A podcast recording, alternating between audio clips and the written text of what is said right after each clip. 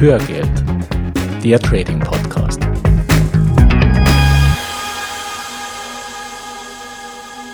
Hallo und herzlich willkommen zur vierten Folge von Hörgeld, dem Trading Podcast. Ich bin Gerhard Altmann. Und ich bin Gerald Thürmer.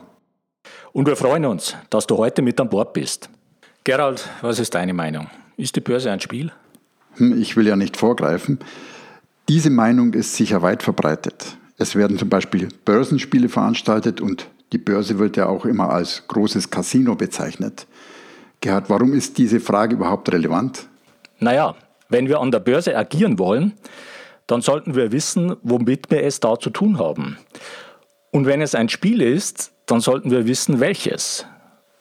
Und wir sollten die Regeln kennen und beherrschen. Und wenn es kein Spiel ist, was ist es dann? Und wie agieren wir dort am sinnvollsten? Gerald, kannst du uns mal kurz umreißen, welche Funktionen die Börse hat? Ja, gerne. Äh, die Börse hat natürlich verschiedene Funktionen äh, und erstmal ist sie Basis und Plattform für Unternehmen, um sich Kapital zu beschaffen.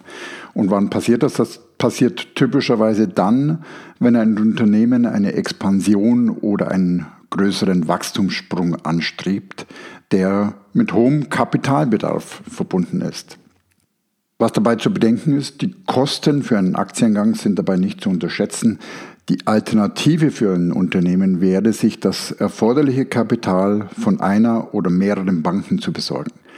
Trotzdem gibt es offensichtlich für Firmen ausreichend Gründe, die Kosten, die Mühen und die enormen regulatorischen Auflagen, die ein Börsengang mit sich bringt, auf sich zu nehmen.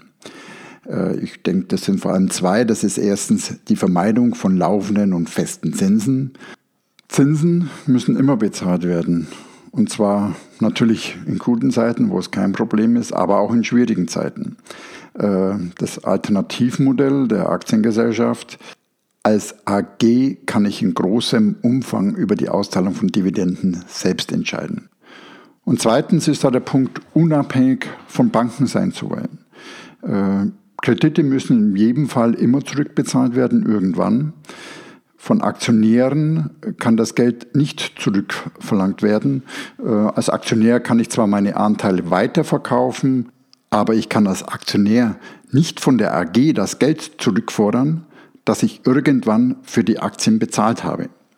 Und dann gibt es natürlich äh, noch die Aufgabe, die Börse führt Angebot und Nachfrage zusammen. Durchaus vergleichbar mit dem Geschäftsmodell von eBay.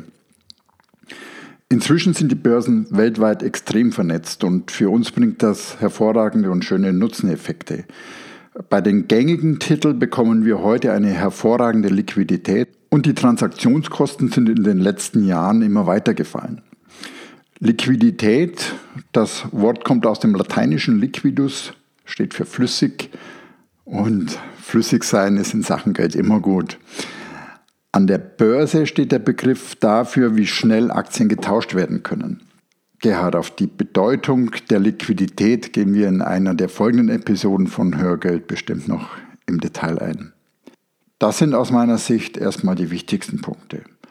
Und dann gibt es auch noch den gesellschaftlichen Aspekt. Die Börse bietet eine einfache und rechtlich perfekt abgesicherte Möglichkeit für Privatpersonen, sich an Unternehmen zu beteiligen eine der positiven Errungenschaften des Kapitalismus. Und das wird oft vergessen. In anderen Gesellschaftsformen ist das nicht selbstverständlich und nicht überall ist der freie Zugang zu den Kapitalmärkten überhaupt erlaubt. Ja, wir nehmen in Deutschland diesen freien Zugang zum Kapitalmarkt als selbstverständlich hin. Genauso wie wir Frieden und Demokratie und alles, was sich daraus ableitet, als selbstverständlich nehmen. Aber spätestens, wenn man sich die weltweite Entwicklung des vergangenen Jahres anschaut, dann sollte uns bewusst werden, dass das alles überhaupt nicht selbstverständlich ist. Und in Bezug auf den Kapitalmarkt kann ich da aus eigener Erfahrung berichten. Ich hatte zum Beispiel in den 90er Jahren beruflich viel in Südafrika zu tun. Und dort ist zwischen mir und meinem Hauptansprechpartner beim Kunden eine enge Freundschaft entstanden. Und dieser Freund hat sich so wie ich sehr für die Börse interessiert und für meine Strategien wir mussten aber feststellen, dass er das meiste von meinen Strategien gar nicht umsetzen konnte, weil es in Südafrika einfach nicht die Zugänge und die Möglichkeiten dafür gab. Für uns als Trader und Investoren ist aber die entscheidende Frage, auf welches Feld wir uns da begeben, wenn wir an der Börse handeln. Und wenn wir vermuten, dass die Börse ein Spiel ist, dann gibt es auch eine passende Wissenschaft dazu, die uns bei dem Thema hilft, nämlich die sogenannte Spieltheorie. Die Spieltheorie ist eine relativ junge Wissenschaft, die ist in den 20er Jahren entstanden und sie beschäftigt sich mit Entscheidungssituationen, in denen der Erfolg des Einzelnen nicht nur vom eigenen Handeln, sondern auch von den Aktionen anderer abhängt.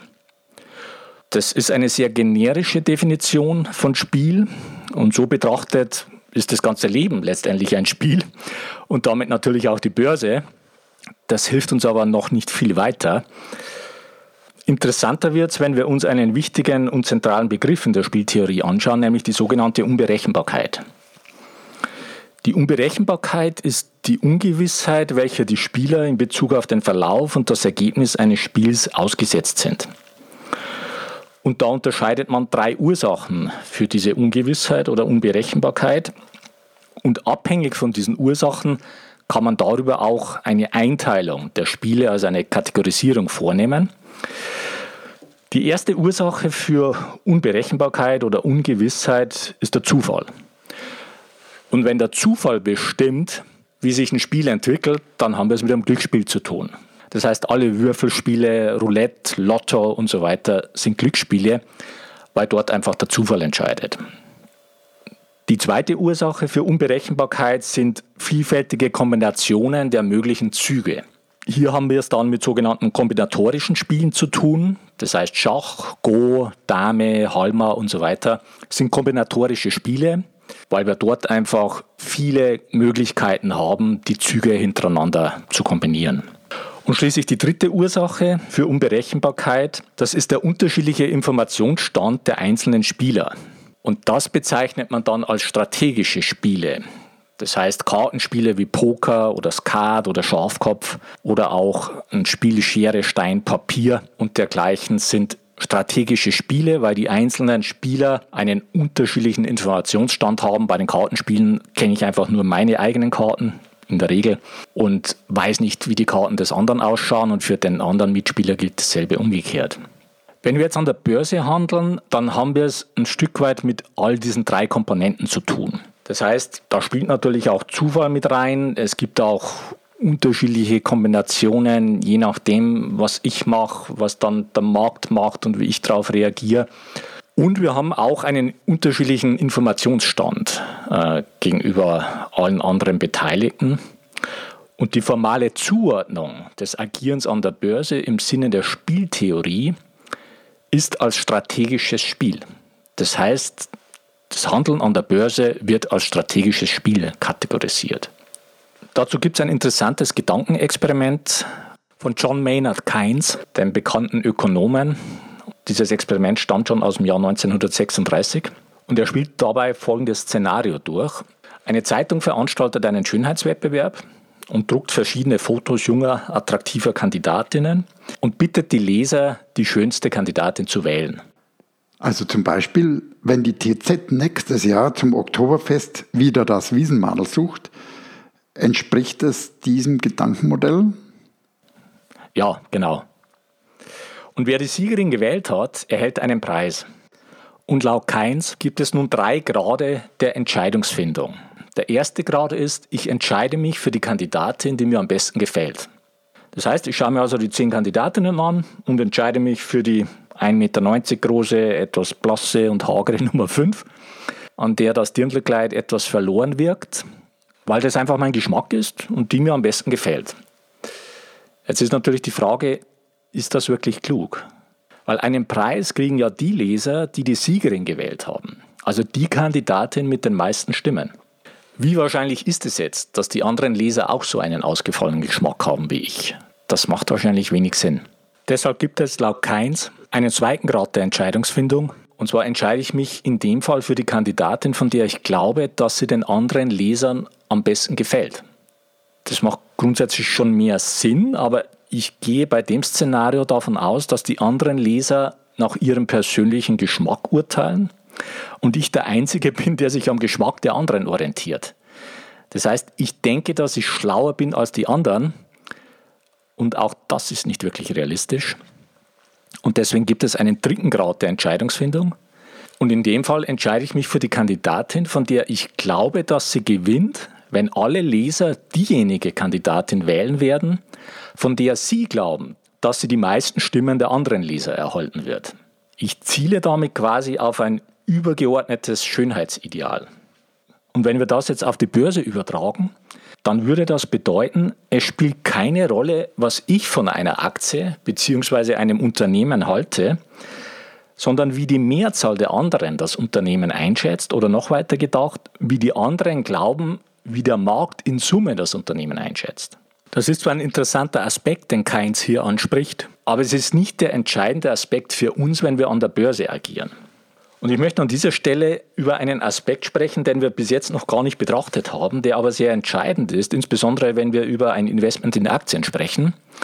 Und zwar ist es ja nicht so, dass wir uns beim Kauf einer Aktie im völlig luftleeren Raum befinden und wild spekulieren müssen, was wohl die anderen alle gerade denken.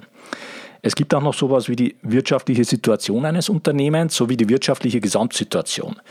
Das heißt, wir haben Fundamentaldaten vom Unternehmen, vom Markt, von der Wirtschaft, wir haben Konjunkturzyklen, wir haben das gesamte Marktumfeld. Und langfristig ist die Börsenentwicklung einfach an die Wirtschaft gekoppelt. Costolani hat hier das wunderbare Bild von einem Spaziergänger mit seinem Hund gezeichnet. Stell dir vor, ein Mann läuft relativ konstant von seinem Start zum Ziel und der Hund läuft dabei vor und zurück. Und je nach Rasse und Temperament ist er mal weit hinten und mal weit vorne. Äh, und da gibt es immer was zu riechen oder zu jagen.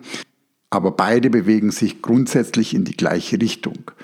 Und unabhängig von der Rasse kommen sich die beiden immer wieder nahe und treffen sich und kommen wahrscheinlich sogar gemeinsam am Ziel an. In dem Beispiel steht der Mann für die Wirtschaft und der Hund für die Börse. Ja, ja, der gute alte Costolani. Wir werden sicher noch öfter auf ihn stoßen.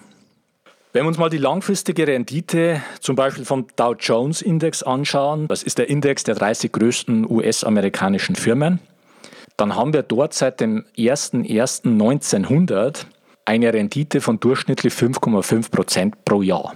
Und die Dividenden, die diese Firmen ausschütten, die kommen noch oben drauf. Und diese Rendite haben wir trotz so katastrophaler Ereignisse wie dem Ersten Weltkrieg, der Weltwirtschaftskrise Ende der 20er Jahre, wir hatten den Zweiten Weltkrieg, die Ölkrise, die Asienkrise, die Technologieblase und jetzt jüngste Finanzkrise und so weiter. Das heißt, all diese Krisen hat dieser Index langfristig hervorragend weggepackt. Und dabei bildet der Dow Jones, wie jeder Index, nur den Durchschnitt ab, nämlich aus den 30 größten Unternehmen der USA. Und das heißt natürlich nicht, dass alle diese Unternehmen im Dow Jones gleich gut sind. Und trotzdem kommen wir allein schon mit dem Durchschnitt auf diese 5,5% plus Dividende. Das heißt, wenn wir systematisch und nach klaren Kriterien die aussichtsreichsten Unternehmen auswählen, dann können wir ein Vielfaches dieser Rendite erwirtschaften. Und langfristig gesehen unabhängig davon, was die anderen jetzt äh, vom einzelnen Unternehmen denken. Nochmal zurück zur Spieltheorie. Es gibt eine weitere wichtige Komponente da drin, das ist die sogenannte Auszahlungsfunktion. Die Auszahlungsfunktion sagt uns im Wesentlichen, wie viel gewinne oder verliere ich unter welchen Bedingungen. Nehmen wir ein Beispiel, wir spielen Kopf oder Zahl, das heißt wir werfen eine Münze und setzen auf Kopf oder Zahl. Und wenn wir richtig liegen, gewinnen wir unseren Einsatz und wenn wir falsch liegen, verlieren wir unseren Einsatz. Und wenn wir jetzt 100 Euro zum Beispiel auf Zahl setzen, dann sieht die Auszahlungsfunktion so aus. Wenn Kopf kommt, verlieren wir 100 Euro und wenn Zahl kommt, gewinnen wir 100 Euro. Das ist die Auszahlungsfunktion unseres einfachen Spiels. Und da die Ursache dafür, ob Kopf oder Zahl kommt, hier im Wesentlichen der Zufall ist, ist es ein Glücksspiel, das wir hier spielen. Mit einer Wahrscheinlichkeit von 50% für Kopf und 50% für Zahl. Das heißt, wenn wir das oft genug spielen, werden wir im Schnitt bei plus minus null rauskommen. Wenn wir jetzt an der Börse agieren, dann ist das eben auch ein Spiel mit Wahrscheinlichkeiten. Das heißt, wir leisten einen Einsatz, wir kaufen ich sag mal, eine Aktie und in x Prozent der Fälle gewinnen wir, das ist die sogenannte Trefferquote, und in y Prozent der Fälle verlieren wir. Und jetzt ist wichtig an dieser Stelle zu begreifen, dass es nicht darum geht, immer Recht zu haben und immer zu gewinnen. Das ist natürlich völlig unmöglich und auch überhaupt nicht relevant, Und es ist auch nicht mal notwendig, dass wir öfter als bei 50 Prozent unserer Entscheidungen oder Trades äh, richtig liegen. Entscheidend ist nur eins, nämlich dass wir in Summe mehr gewinnen, als wir verlieren. Dann sind wir profitabel. Und wir werden das entsprechende Konzept dahinter in einer späteren Folge nochmal genauer beleuchten.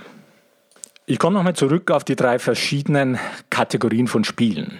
Es gibt Glücksspiele, es gibt kombinatorische Spiele und es gibt strategische Spiele. Und wir haben festgestellt, dass das Handeln an der Börse als strategisches Spiel kategorisiert wird, dass aber alle drei Ursachen für Unberechenbarkeit beim Thema Börse mit reinspielen. Und die Message, auf die es uns hier ankommt, ist folgende. Du bestimmst, welche Art von Spiel du an der Börse spielst. Und weil das wirklich elementar ist und sehr wichtig, wiederhole ich das nochmal. Du bestimmst, welche Art von Spiel du an der Börse spielst. Wenn du so an die Börse rangehst, wie das viele Menschen machen und wie ich das selber auch gemacht habe, nämlich ohne konkreten Plan und ohne das Wissen um die statistischen Grundlagen, dann spielst du einfach ein Glücksspiel. Dann ist das nichts anderes als Roulette oder ein Würfelspiel und dann ist die Börse für dich ein Casino. Und du bist abhängig von Glück und Zufall.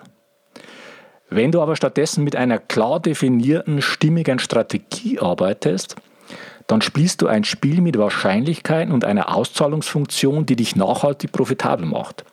Das heißt, du wirst in Summe mehr gewinnen, als du verlierst. Und genau das ist es, was langfristig zählt. So viel für heute. Bleibt noch der Ausblick auf die nächste Folge. Da wird es dann erstmal konkret bei der Frage, wo fange ich an? Und bis dahin eine gute Zeit.